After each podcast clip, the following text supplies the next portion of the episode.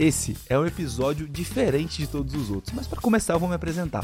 Eu sou o Peirol, eu sou head de YouTube podcasts aqui no G4 e eu vim aqui hoje te fazer um convite mais do que especial. Na quinta-feira, dia 15 do 12, vai aumentar o preço de uma das nossas imersões, a G4 Traction.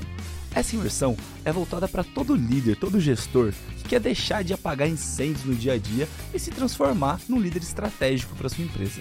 Então, eu selecionei quatro dos nossos mentores que dão aula nessa imersão para que você possa aprender um pouco com eles, para você ter um pouquinho do gostinho do que é aprender com os mentores do G4 Educação. E pode ficar tranquilo, independente de você querer aproveitar ou não a oportunidade de ter acesso a um dos nossos produtos, a nossa imersão G4 Traction, com 3 mil reais de desconto, eu tenho certeza que ficando até o final desse episódio, você vai aprender muito com os nossos mentores. E além do mais, eu tenho um presente para você.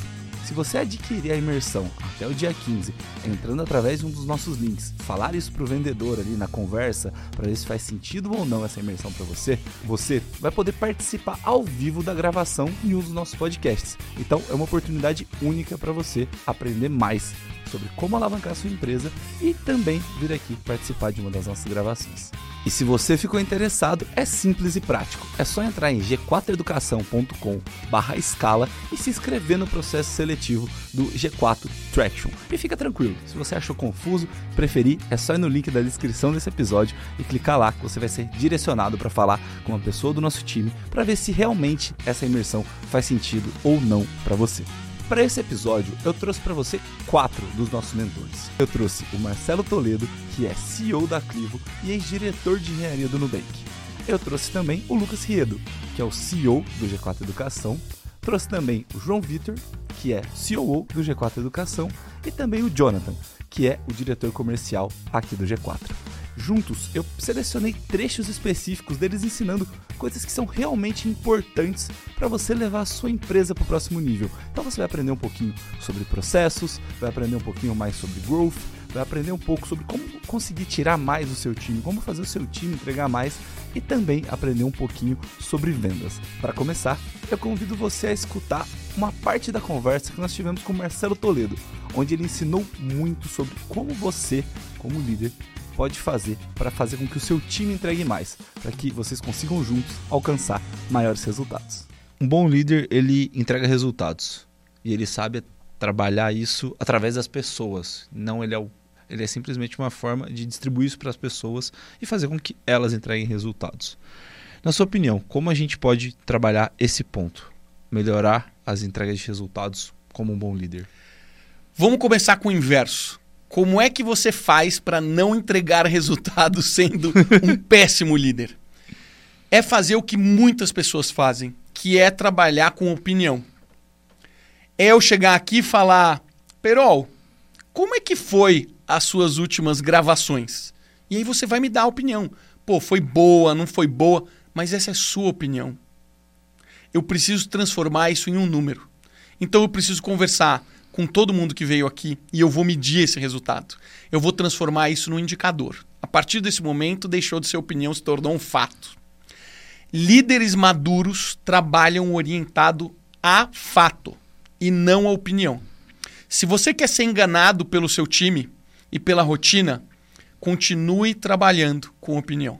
Agora, se você quiser ser um bom líder, comece a sumarizar o que acontece nos seus times em indicadores. Se você tiver indicadores, ninguém mais vai te enganar. Você pode até levar um tempo para maturar isso, talvez não nasça o melhor indicador, talvez você tenha que fazer diversas mudanças até chegar num modelo que você se sinta confortável e diga agora está maduro, agora está estável. Isso é um processo. Desenvolver um modelo de gestão é um processo. Mas o que não dá é você estar tá trabalhando com subjetividade. Porque é muito fácil você ser enganado. Vou te dar um exemplo. Uma, uma galera que eu estava mentorando recentemente começou uma discussão que eu já vivi no passado. É o time comercial reclamando do time de tecnologia. Falando assim, pô, mas a plataforma fica fora o tempo inteiro e assim não dá para vender, isso complica demais a vida. E eu deixei o pessoal do comercial falar, falar, falar, falar. Aí eu cheguei pro CTO e falei assim: você concorda com isso? Qual que é a sua opinião? E ele falou: concordo em partes, porque a plataforma está funcionando sim, não é bem assim. Aí ele deu todas as argumentações dele em relação a isso. E aí eu só fiz uma pergunta subsequente: quanto tempo a plataforma fica fora? O que, que eles me responderam? X. Nada. Ninguém sabia.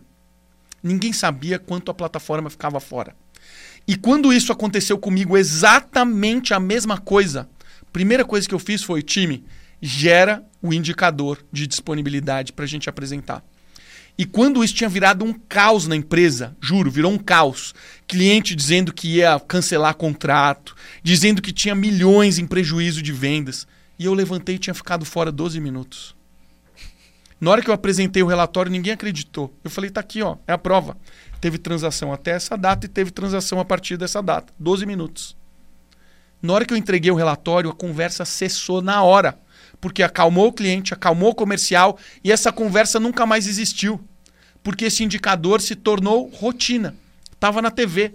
Todo mundo precisava entender quanto tempo estava disponível e quanto tempo estava indisponível. Nunca mais a gente teve conversa desse tipo. Se eu continuo trabalhando com opinião, essa conversa se torna infinita. A gente ia perder cliente, a gente ia passar uma péssima sensação de que o time de tecnologia é ruim e não era ruim.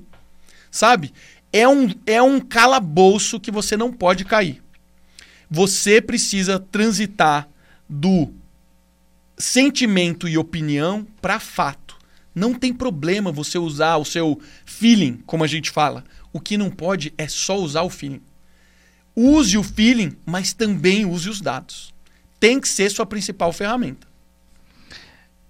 Curiosidade, o quanto chega disso ou algo similar a isso nas mentorias? Porque você está falando isso, eu já consegui imaginar uma dezenas de situações que reuniões se estenderam por causa disso.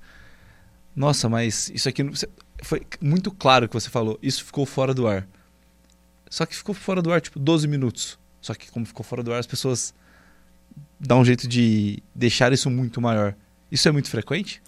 Cara, é muito frequente. Eu já cheguei em empresas Fui, fui, convidado para participar de uma reunião de conselho de uma empresa que faturava ali aproximadamente 600 milhões e era uma empresa que estava platonada e precisava mudar. Então fui convidado para participar de uma reunião de conselho. E eu chego nessa reunião, tinha um monte de pessoas, deviam ter umas 30, 40 pessoas, uma reunião super longa, durou o dia inteiro. E no final dessa reunião, o CEO sentou comigo e falou: E aí, o que, que você achou da reunião? Eu falei: Gostei da reunião, mas eu não sei se você percebeu, vocês não trabalham com dados. Ninguém apresentou nenhum dado. Todas as vezes que o, o CEO que conduzia a reunião, ele perguntava assim: Peirol, você que é do comercial, como é que tá aí as coisas no comercial? Aí passava para o marketing. Fulano de tal, você que está aí no marketing, como é que estão as coisas no marketing? E era a pessoa dando sua opinião, defendendo o seu ponto. Ninguém falava de números. Resumo da ópera. Eu fiz esse CEO entender que não trabalhar com dados significava que ele estava sendo enganado o tempo inteiro. E depois que a gente começou a espalhar a televisão na empresa dele inteira, não tinha uma parede que não tinha uma televisão. Porque todo mundo começou a trabalhar orientado a dados. Existia um efeito colateral muito ruim na empresa dele, que era um apontando o dedo para o outro. Então o comercial jogava a culpa em tecnologia. Ah, a plataforma ficou fora, por isso que eu não vendi. Ah, o time de tecnologia atrasou, por isso que o, o projeto deu prejuízo era uma bola de neve de um apontando o dedo para o outro, todas as áreas, um apontando o dedo para o outro, para justificar por que, que a meta não tinha sido batida. A partir do momento que você começou a ter dados, as conversas quebraram. Eu participei de uma reunião que foi a primeira que a gente estava munido de muitos dados e a mesma coisa aconteceu. O comercial apontou o dedo para um time e falou: a gente não entregou porque o time A não fez o que tinha que ser feito. Na hora, o líder do time A falou: não é bem assim, tá aqui os dados quebrou a perna na hora. Nunca mais isso voltou a acontecer. Então percebe que a dinâmica das reuniões muda. O tipo de pessoa que você atrai também muda. Porque ao invés de você ter gente que fica tirando para os próprios colaboradores, você força o time a trabalhar de forma colaborativa. E se você não quiser trabalhar de forma colaborativa, você não vai funcionar dentro desse ambiente. Então acontece demais e as pessoas não percebem elas só percebem na hora que você mostra para elas, ó, oh, você não tá vendo isso daqui, cara? Ela não te disse nada. Ela passou uma hora falando e ela não te disse nada. Você não tem como saber, porque ela, bom é subjetivo, estamos crescendo é subjetivo, o cliente ficou insatisfeito com isso é subjetivo, mas o quanto ele ficou insatisfeito? é deal breaker, ele vai cancelar contrato, ele não vai cancelar contrato, quanto que a gente teve. De... Não sabia. Então, na hora que você mostra, ele começa a acordar, falar: opa, agora eu tô entendendo. Existe uma outra dinâmica que é muito mais produtiva. Que aqui eu vou conseguir não ser enganado, sabe? E aí, curtiu? Conseguiu anotar algum insight para você colocar em prática na sua empresa logo depois de escutar esse episódio? Agora, fique com o Lucas Riedo te ensinando um pouco sobre como escalar a sua gestão. É isso mesmo. Você, como gestor, precisa aprender que você tem que ser aquela pessoa que tem a visão estratégica. Ou seja, você precisa aprender a escalar o operacional da sua empresa e você vai aprender como fizemos isso aqui no G4. Cara, vamos lá. Acho que o primeiro ponto, antes da gente entender o, porquê que rituais são importantes, a gente tem que entender qual que é o nosso papel como gestor. Né? O nosso papel como gestor, por mais que as nossas empresas não sejam escaláveis, ou seja, aquelas empresas que crescem receita desproporcionalmente aos custos, a grande maioria das empresas não são escaláveis. Ela pode ter alguns elementos de, de serem escaláveis, mas elas não são por natureza. Isso não significa que elas sejam ruins. Elas podem ser excelentes empresas, mas que não são escaláveis. Então, a gente está falando de VEG, por exemplo, não, não é uma empresa escalável, uma das melhores empresas do Brasil. Se a gente pegar a Raia Drogazil, zero escalável, uma das melhores empresas do Brasil. Então, assim, não necessariamente uma empresa não escalável, ela é ruim. Eu acho que a gente criou um mito nisso depois que as startups surgiram, que são negócios escaláveis. Então, empresa não ser escalável não significa que ela seja ruim. Esse é o primeiro ponto de partida para a gente pensar em ritual. Mas isso não significa que você, como gestor, ou no caso, seu pai, como dono de empresa, ou qualquer dono de empresa, não. Não, mas isso não significa que um gestor de empresa, um dono de empresa, não precise se escalar como dono, como gestor.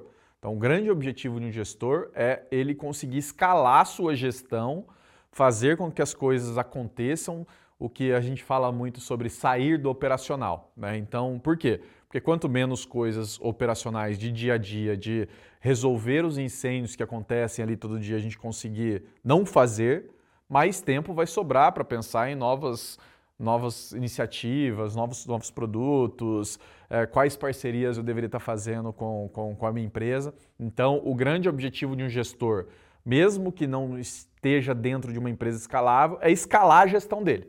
Esse é o ponto de partida inicial. Isso é o que a gente tem que ter como gestor o tempo todo.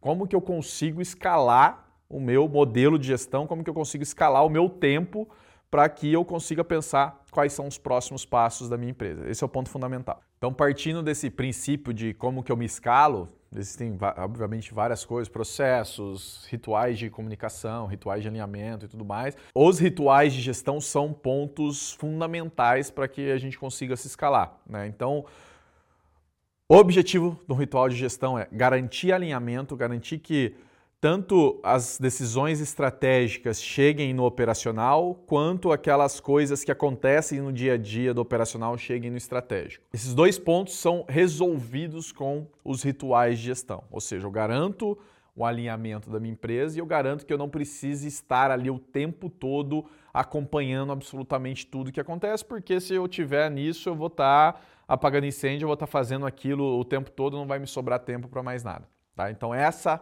é a importância, é isso que a gente tem que buscar com os rituais de gestão. Cara, se os, se os rituais engessam a empresa, depende muito do ponto de vista.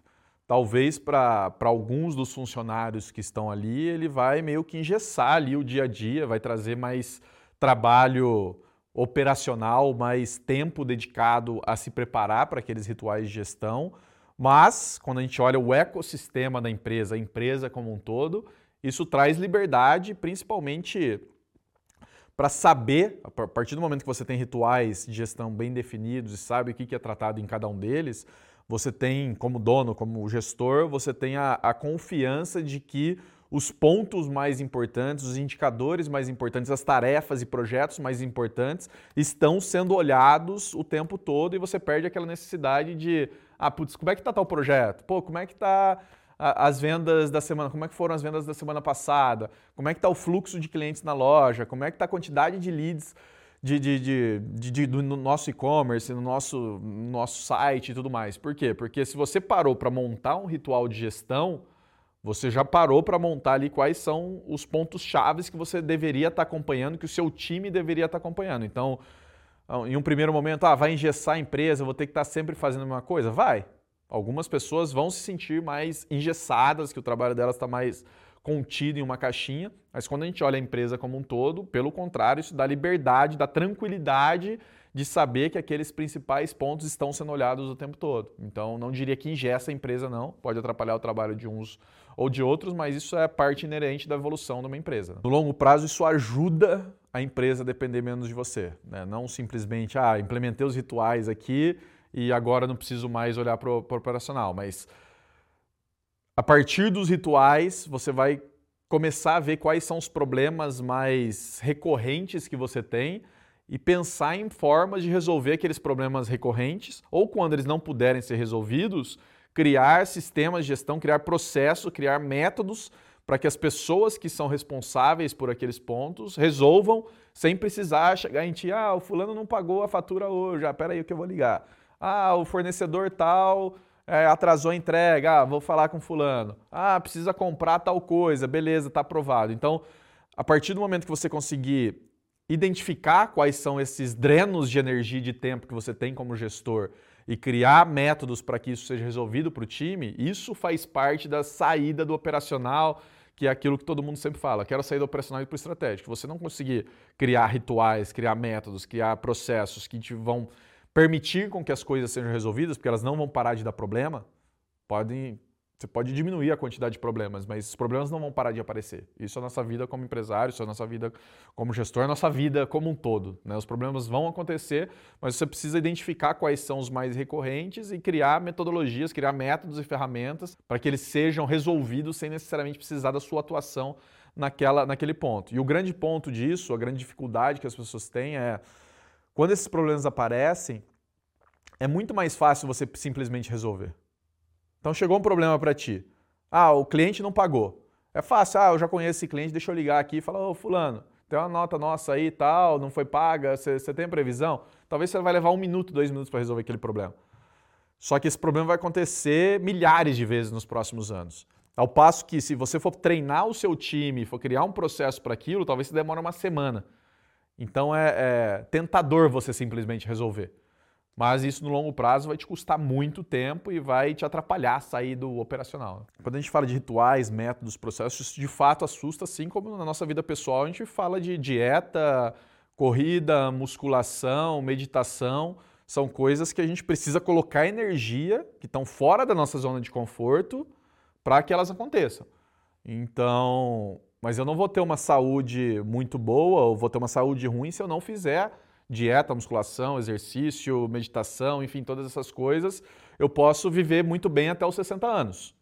Eu posso talvez chegar aos 80, talvez não com tanta qualidade de vida, mas se eu quero chegar nos 80 bem, quero pensar em viver 100, 120 é, é, razoavelmente bem, eu preciso cuidar da minha dieta, eu preciso cuidar da minha alimentação, eu preciso cuidar do meu treino, assim como a empresa. É fácil você chegar, você, um, você resolve um problema, você já tem uma empresa minimamente construída, você vai chegar num patamar ali com você resolvendo os problemas, sem rituais, na loucura, tudo dependendo de ti. Mas vai chegar um momento que você não vai conseguir crescer mais. Então você precisa criar as bases, que aí vem rituais, processos, ferramentas, métodos, para que quando você chegar no seu limite, você tenha como ultrapassar esse limite, porque tudo isso foi bem feito, você tem um time fazendo isso por você e você confia nesse time. Acho que esse é o, é o grande ponto.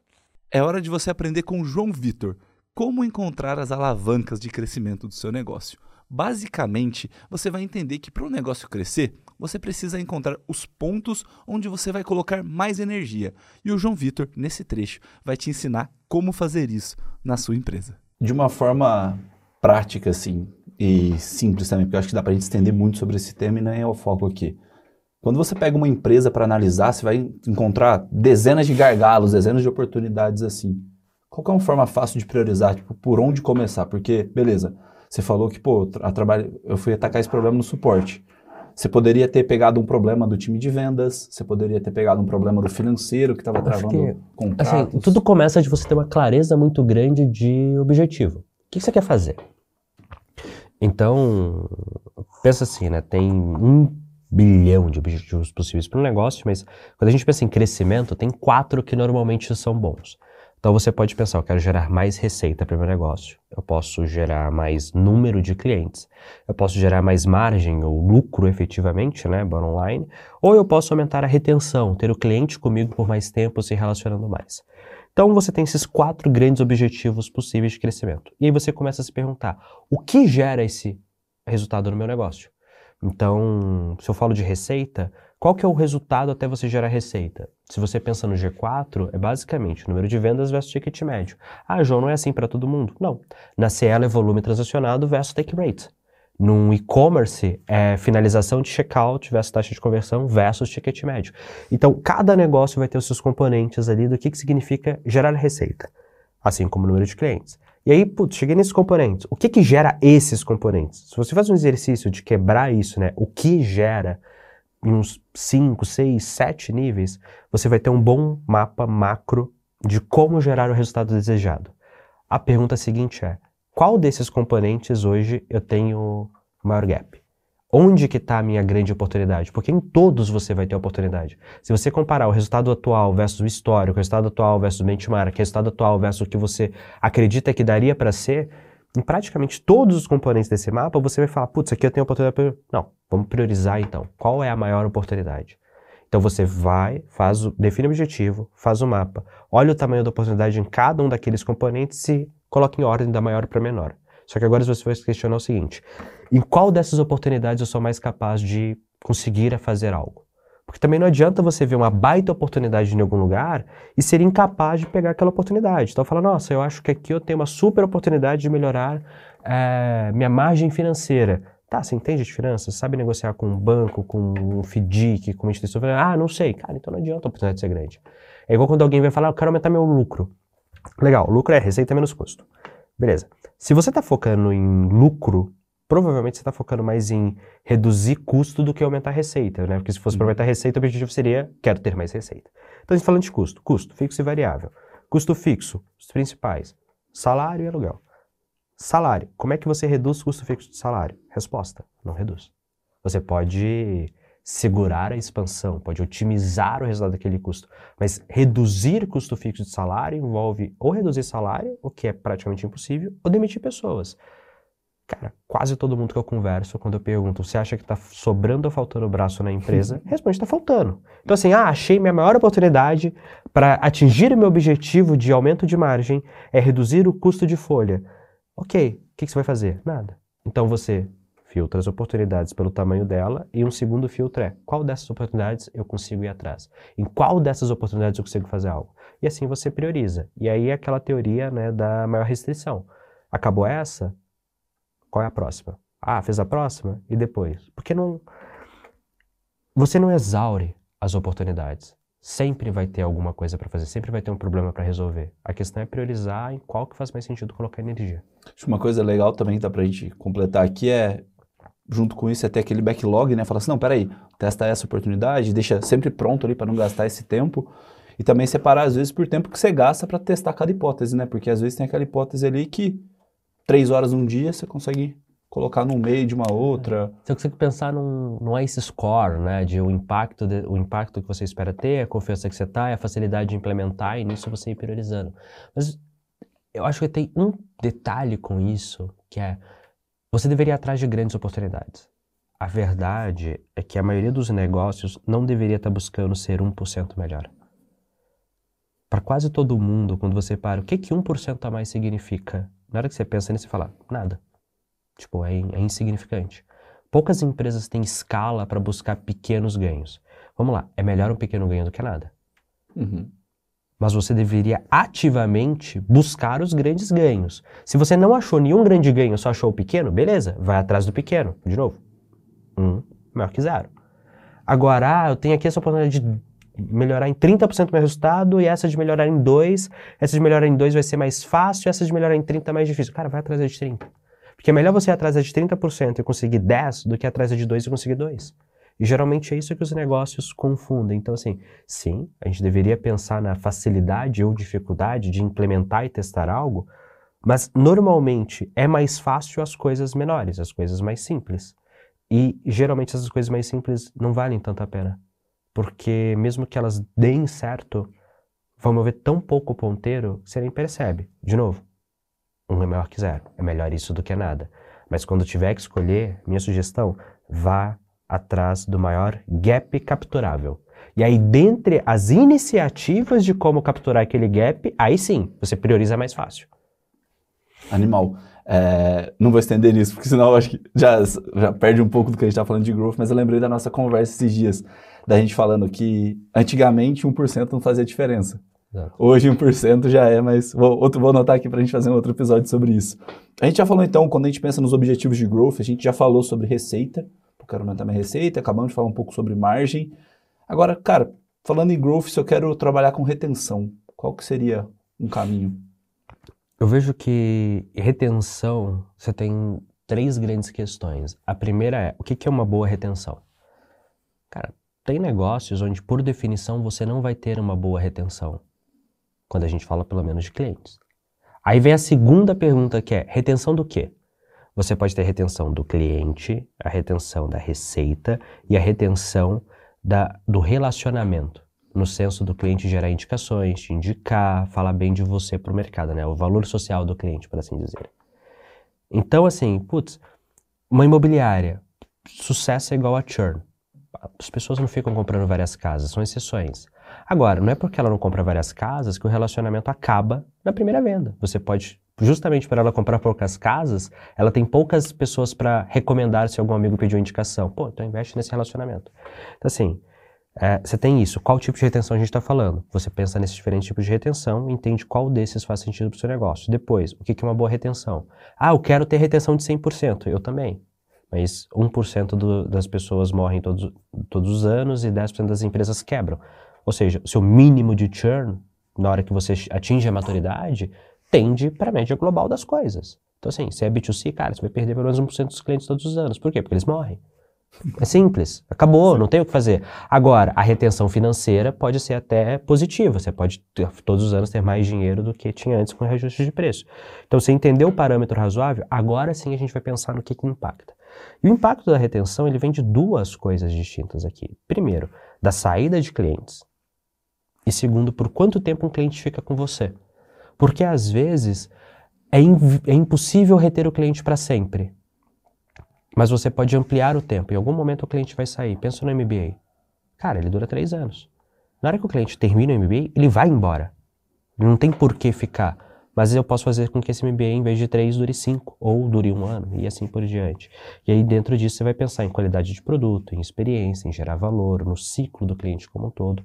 E aí você vai vendo quais dessas alavancas você vai trabalhar ou não para melhorar sua retenção. Mas assim, de novo, para mim, o principal ponto é de qual retenção a gente está falando Logo em seguida é o que, que é um bom número. Porque às vezes você está com um número tão bom que não vale o esforço. Sabe, a relação esforço-retorno ali, cara, estava falando com o Rafa sobre skills, né? Que eu sempre bati na tecla. Skills é um SaaS, SMB, B2B. Ele vai tender a ter uma retenção. No pior cenário possível, ele vai ter 30% de churn ao ano. No cenário mais realista, ele vai ter alguma coisa entre 5 e 10. Tá com 7. Aí eles falaram, ah, a gente está focando muito em retenção. Por quê, cara? Beleza, se você não vê outra coisa para colocar energia, tudo bem, mas assim, você está melhor do que o benchmark otimista. Será que é aí que você deveria estar tá colocando esforço? Será que você deveria estar colocando energia? Não tem outro lugar onde essa energia estaria mais retorno?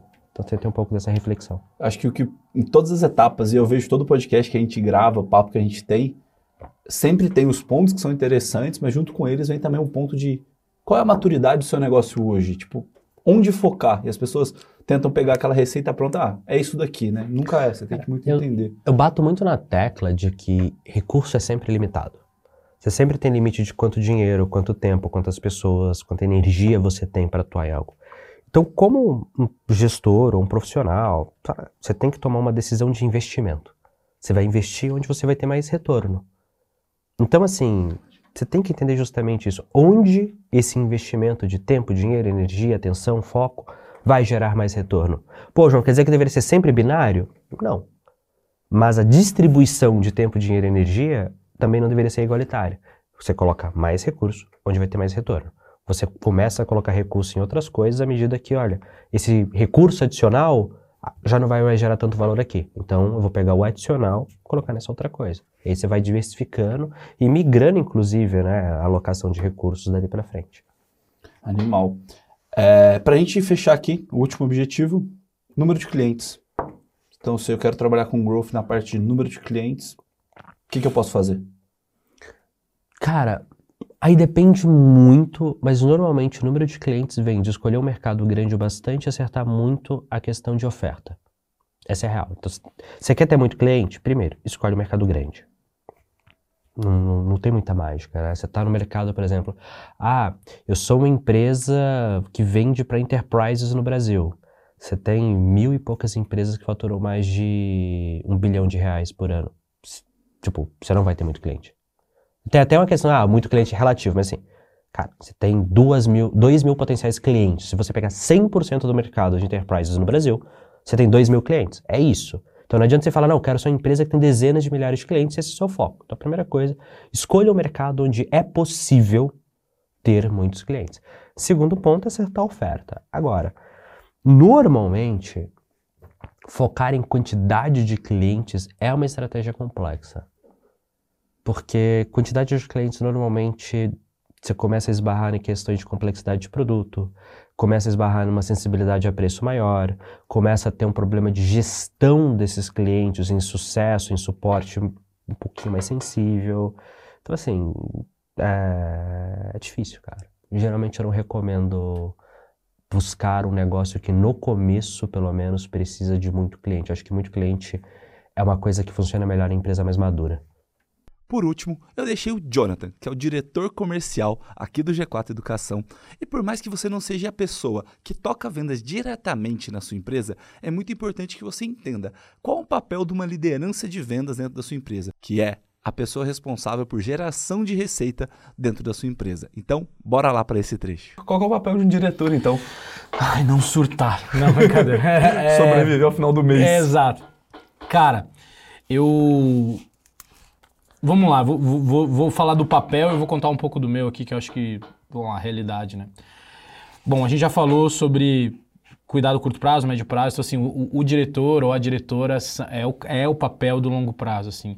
É ele que está junto lá sustentando ou dando os pontos de atenção do planejamento da empresa é, do semestre, do ano, etc. Uma startup como G4, por exemplo, a gente vê isso todo mês quase, assim. É, eu que tenho que dizer assim, cara, isso que dá para fazer, ou eu não vejo horizonte de conseguir fazer isso, ou para fazer isso tem esses riscos. Então, eu sou o técnico da área ao mesmo tempo que eu sou o estrategista da área. É, por mais que o go-to-market é muito, muito claro. Assim. Então, ele tem que fazer isso. E eu um, vejo o diretor, a diretora, como o papel do incêndio, cara. Aquele papel, assim, que, pô, às vezes você teve um desvio de comportamento no seu time que ele beira o absurdo, assim. Ou na empresa, etc., envolvendo o seu time. Ah, não dá para deixar o coordenador tocar, não, eventualmente nem o gerente, você vai desfocar o time, então é você que tem que ir lá alinhar com o people. É, dando um exemplo aqui, mas por exemplo, é, também é papel do, do gestor, lá do, do, diretor, enfim, da diretora, fazer, cara, aquisição de ferramenta, junto com o gerente, que é quem vai tocar ela. Então, cara, você vê a parte financeira, você alinha recurso. E aí, por último, acho que dois pontos, assim. Primeiro, você que garante a perpetuidade da área, então isso é bem importante, assim, é com você que vai estar tá lá as pessoas mais estratégicas do ponto de vista de estrutura, né, eventualmente heads de dados, essas coisas, enablement.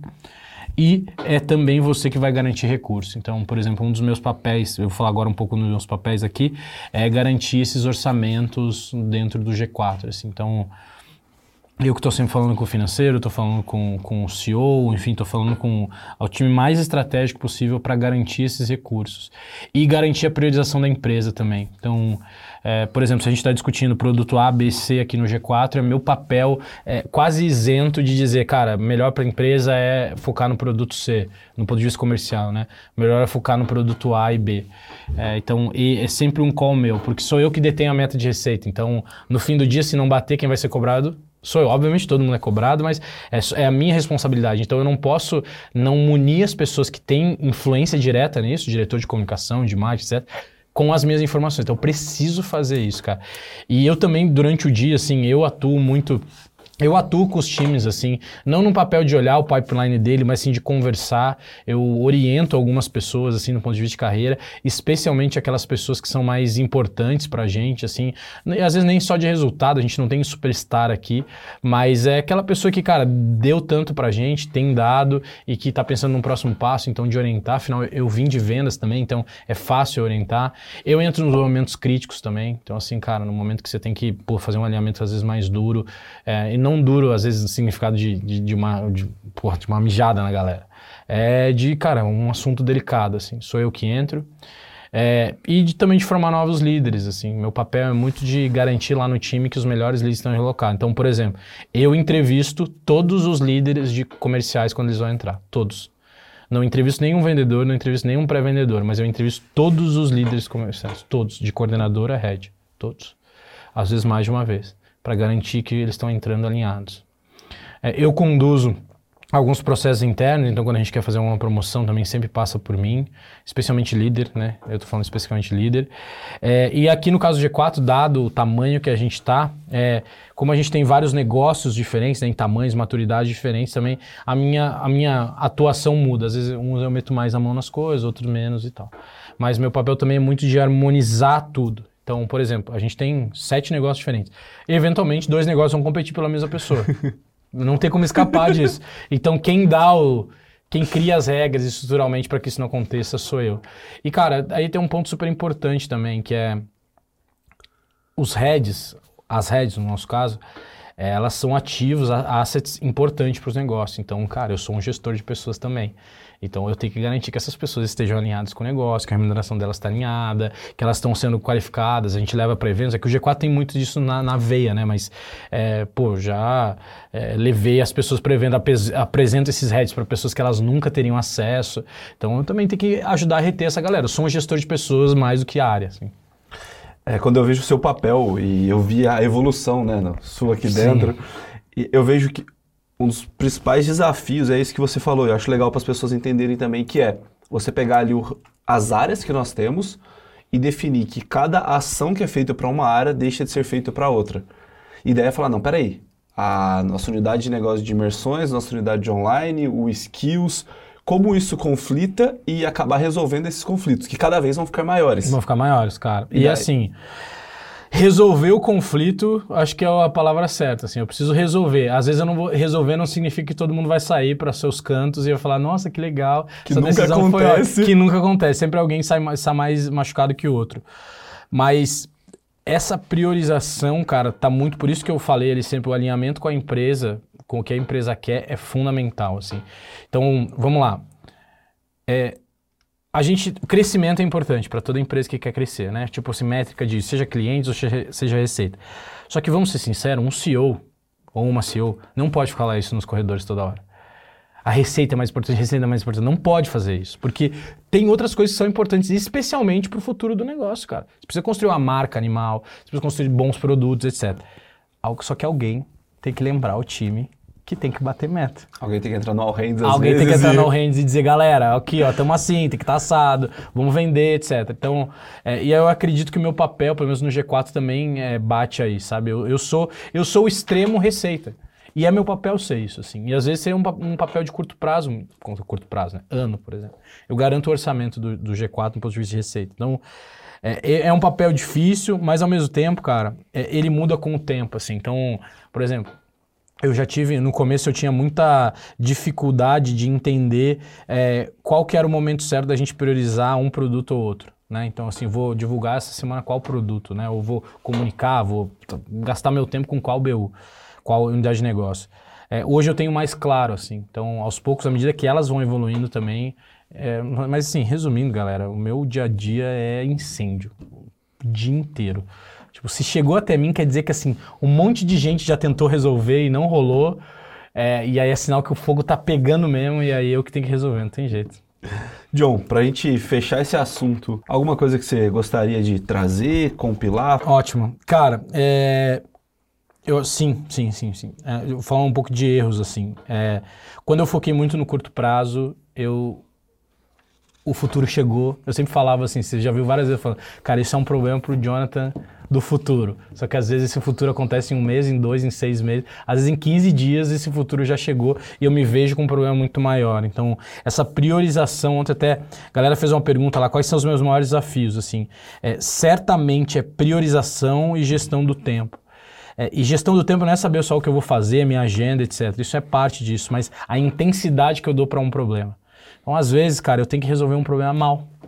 Quando eu digo mal, assim, brando, cara, só para não apagar o um incêndio mesmo. Pode ser que dele na frente, sim. Porque tem outras coisas que merecem uma intensidade do meu tempo maior.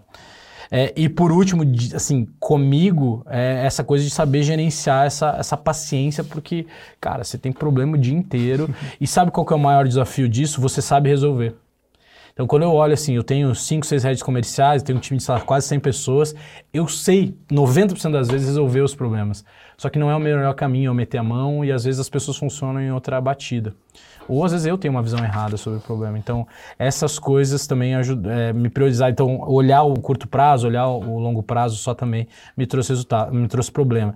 E acho que de aprendizado, assim, cara, a gente cada vez mais atua através de boas pessoas. Assim. Então, enquanto a gente está gravando aqui, eu tenho excelentes pessoas ligando, eu tenho excelentes pessoas gerando lead, eu tenho excelentes pessoas postando nas nossas redes sociais, eu tenho excelentes pessoas fazendo produto, e especialmente falando de vendas, eu tenho líderes excelentes com uma cultura adequada. Assim. Então, eu sou um defensor da cultura do nosso time junto com a do G4.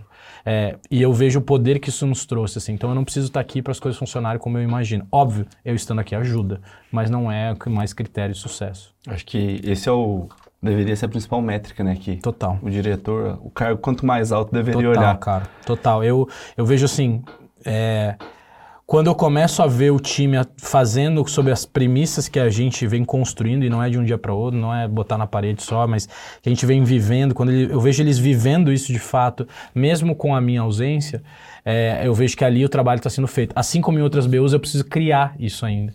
Então, às vezes, enquanto eu estou ali olhando um dashboard super completo, por exemplo, de uma BU, tem outra que nem tem os dados direito ainda porque está começando. Então, assim, cara, é de quebrar isso e entender, pô, beleza, eu tenho que trazer ela para cá. Pode demorar um mês, pode demorar um ano, certamente vai demorar menos do que eu demorei. Agora, você já aprendeu com o Toledo sobre como fazer o seu time entregar mais? Você também aprendeu com o Lucas Riedo qual a importância e como dar escala para sua gestão? Aprendeu também com o João como encontrar as alavancas de crescimento dentro do seu negócio e por fim aprendeu com o Jonathan qual o papel de um diretor de vendas, a pessoa responsável por gerar receita dentro da sua empresa. Se você chegou até aqui, eu quero te fazer um convite, simples e direto. Você escutou aqui cerca de uma hora com os nossos mentores. Já parou para pensar o quanto você pode aprender passando dois dias completamente imersos com eles? Se você gostou, então faz o seguinte: entre em g4educação.com/escala ou vai no link aqui na descrição desse episódio e se inscreve no processo seletivo da Traction. Você tem até o dia 15 de dezembro para você se inscrever no processo seletivo e aproveitar a Traction no preço atual. Ou seja, a partir do dia 16 ela vai custar 3 mil reais a mais.